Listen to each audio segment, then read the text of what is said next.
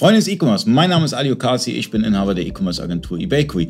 Ich bin heute zu Gast bei Afterbuy und äh, habe den Daniel neben mir sitzen und darf ihn mit Fragen durchlöchern. Und ähm, die erste Frage. Bitte.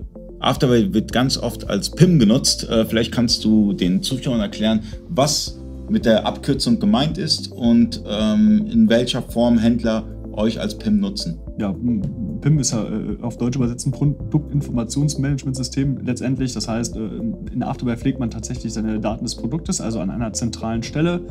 Ähm, und hier kann man sämtliche Merkmale, ähm, Optionen oder ähnliches hinzufügen. Das bedeutet zum Beispiel, äh, man kann Zustand erfassen. Man kann sagen, wenn es ein T-Shirt ist, das ist aus Baumwolle, es ist aus irgendeinem anderen Material.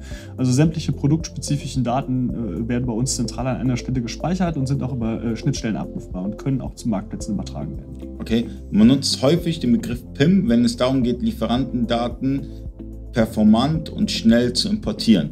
Genau, ähm, das haben wir letztendlich auch. Wir haben bei uns in der Produktverwaltung lieferantenspezifische äh, Produktinformationen. Wir kürzen das hier intern mit LAPI ab. Das heißt, dass man zu jedem Lieferanten, den wir tatsächlich haben, äh, äh, sämtliche Preise haben, eigene Nummern, also sprich eine externe Artikelnummer, also die vom Lieferanten, ähm, diverse zusätzliche Produktinformationen wie die Verpackungseinheit, äh, die Lieferdauer, das und so weiter und so fort. Also alles, was tatsächlich dazugehört. Okay, das heißt, ähm, stellt euch das einfach so vor, ihr habt jetzt einmal euren Lieferanten, der euch durch CSV, XML, wie auch immer, die Daten zur Verfügung stellt. Ihr importiert das über so einen FTP-Importer, CSV-Importer äh, äh, in, in euer Afterbuy-System.